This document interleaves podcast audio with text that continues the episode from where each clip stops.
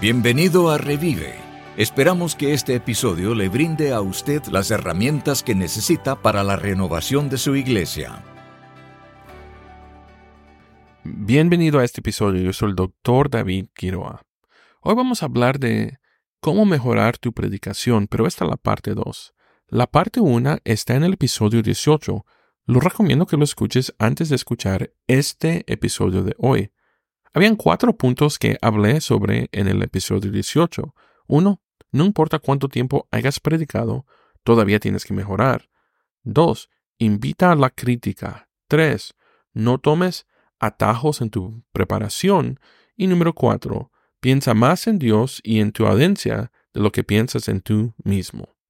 A medida que comenzamos un nuevo año, quería hablar de este tema nuevamente. La predicación es la forma principal en la que enseñamos la palabra de Dios los domingos en la mañana. He ido a muchos eventos y veo el programa y dice algo como así, adoración 30 minutos, predicación 30 minutos, oración 30 minutos, y así sucesivamente.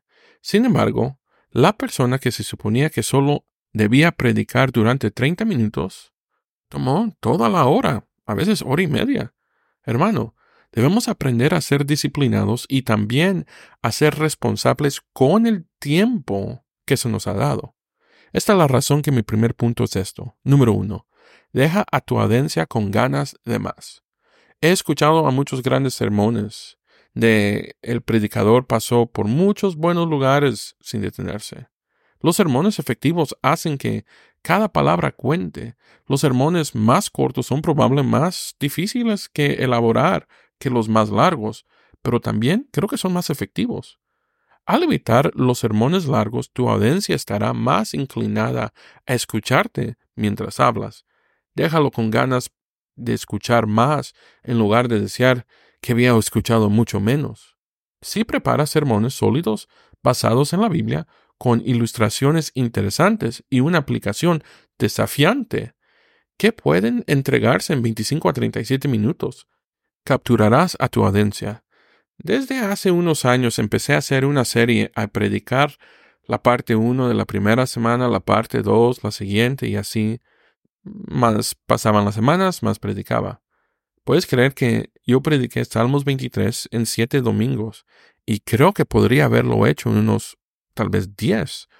Y estos solo son seis versículos. Ahora, no estoy diciendo que tenga que predicar como yo lo hago, no es lo que estoy haciendo. Pero lo estoy diciendo que deja a la gente con ganas de más. Piénsalo de esta manera.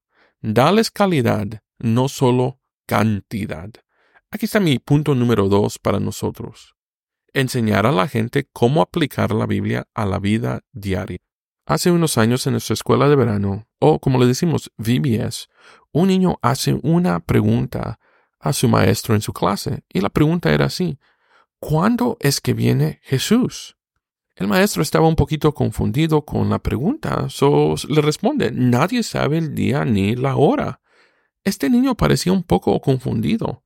Al fin, el maestro le preguntó al niño, Niño, ¿por qué es que estás haciendo esta pregunta? El niño dijo que quería conocer a Jesús. Ahora déjeme parar ahí. Y permítame contarte un poco de la historia. Toda esta semana que este niño había venido a VBS, todos hablaban que Jesús era amoroso, que Jesús era el que perdona nuestros pecados, que Jesús dio su vida por nosotros. Este niño nunca había estado en una escuela bíblica, nunca había estado en una iglesia. So él no sabía que cuando nosotros hablamos de Jesús, estábamos hablando de Dios. Él pensaba que Jesús era una persona que él podía ir a tocar y abrazar con sus propias manos. El maestro después me cuenta, yo estaba hablando de Jesús y no le enseñé a este niño cómo vivir para Jesús o quién es Jesús en una manera práctica aquí en este mundo. Hermanos, tenemos que darnos cuenta que a veces nosotros predicamos, a veces nosotros hablamos de Cristo, pero hay gente que nunca ha escuchado ninguna parte de la Biblia. Hay gente que nunca ha escuchado la historia de Daniel o David o Goliat. Mire, lo que estoy diciendo es que cuando nosotros hagamos mensajes para predicar, también tenemos que darle a la gente algo práctico para su vida diaria. Asegúrese que cuando predicamos realmente le demos a las personas lo que necesitan para vivir su fe. Ahora quiero compartir con ustedes esta estadística que lo agarré de Google. Estos son números de qué pasa cuando no solo escuchan, pero lo aplican.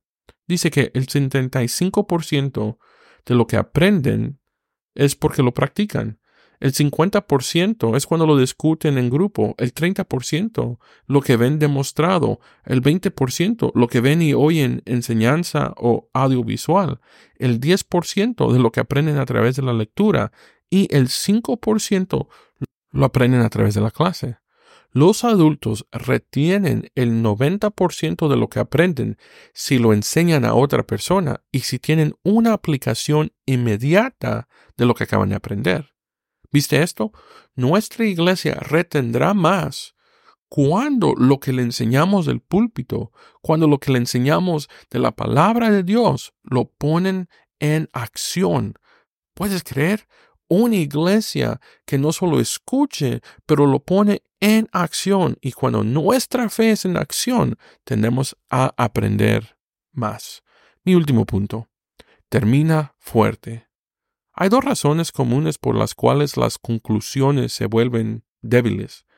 El predicador se quedó sin tiempo y tuvo que terminar abruptamente, o fueron perezosos y no trabajaron para descubrir una conclusión sólida, por la que siguen hablando en círculos hasta que finalmente se detienen y paran. Las mejores conclusiones no son ni abruptas ni perezosas, sino deliberadas, resume el punto principal y llevan todo, como dicen por ahí, a la casa, al corazón. Al igual que un martillo o un clavo, debes golpear el punto central hasta que lo introduzcas en la mente de tu audiencia. Resuma su sermón, proyecte una visión para el futuro, deseable que la iglesia puede ser parte, desafía a la audiencia a tomar medidas y termine con una declaración final memorable. En mi iglesia siempre termino el sermón con el Evangelio, un reto para compartir lo que hemos aprendido. Lo hago en dos maneras. Uno, para que nosotros, como miembros de la iglesia, como creyentes, salgamos a las calles y prediquemos el Evangelio en nuestro trabajo, en nuestras escuelas, donde quiera que estamos haciendo vida. Y también, en la conclusión, hago un anuncio de verdad a invitar a alguien a venir a conocer a Cristo. Después nosotros tenemos un tiempo que le decimos el tiempo para responder, donde pedimos a gente si necesita oración o quiere que oremos con ellos o simplemente quiere venir al altar. Tenemos a gente entrenada que puede orar con ellos. Y una de las cosas que también hacemos es para ponerlo en práctica. Es usualmente si voy a predicar sobre evangelismo, tengo un plan para que podamos ir a evangelizar juntos. O si voy a, hablar del discipulado, tengo un plan para que podamos hacer discipulado. A decir, hago lo mejor posible que con cada mensaje haya una manera de aplicación. Mire, yo no sé si a usted le gustan los deportes, pero imagínate tu favorito equipo, fútbol, béisbol, básquetbol, el deporte que tú quieras, y te vas a sentar a verlo en tu televisión en tu casa, y miras que todos los jugadores salen al campo y se sientan y hacen nada por dos horas. ¿Cómo te sentirías tú? Y me están gastando el tiempo, ¿qué es lo que están haciendo? Pues, tristemente, hay muchas iglesias llenas de, si lo puedo usar como ejemplo, jugadores que solo van al campo y se sientan. Mire, nuestras iglesias no solo tienen que ser iglesias que escuchan, pero también que practican lo que han aprendido para que el Evangelio pueda ser llevado no solo en tu iglesia, pero también a tu comunidad. Gracias por escuchar a Revive. Asegúrate de suscribirte a este podcast nos encantaría saber que eres parte de la familia. Si este episodio te resultó útil, compártelo. Para aprender más sobre la revitalización y replantación de la iglesia, únase a nosotros cada semana.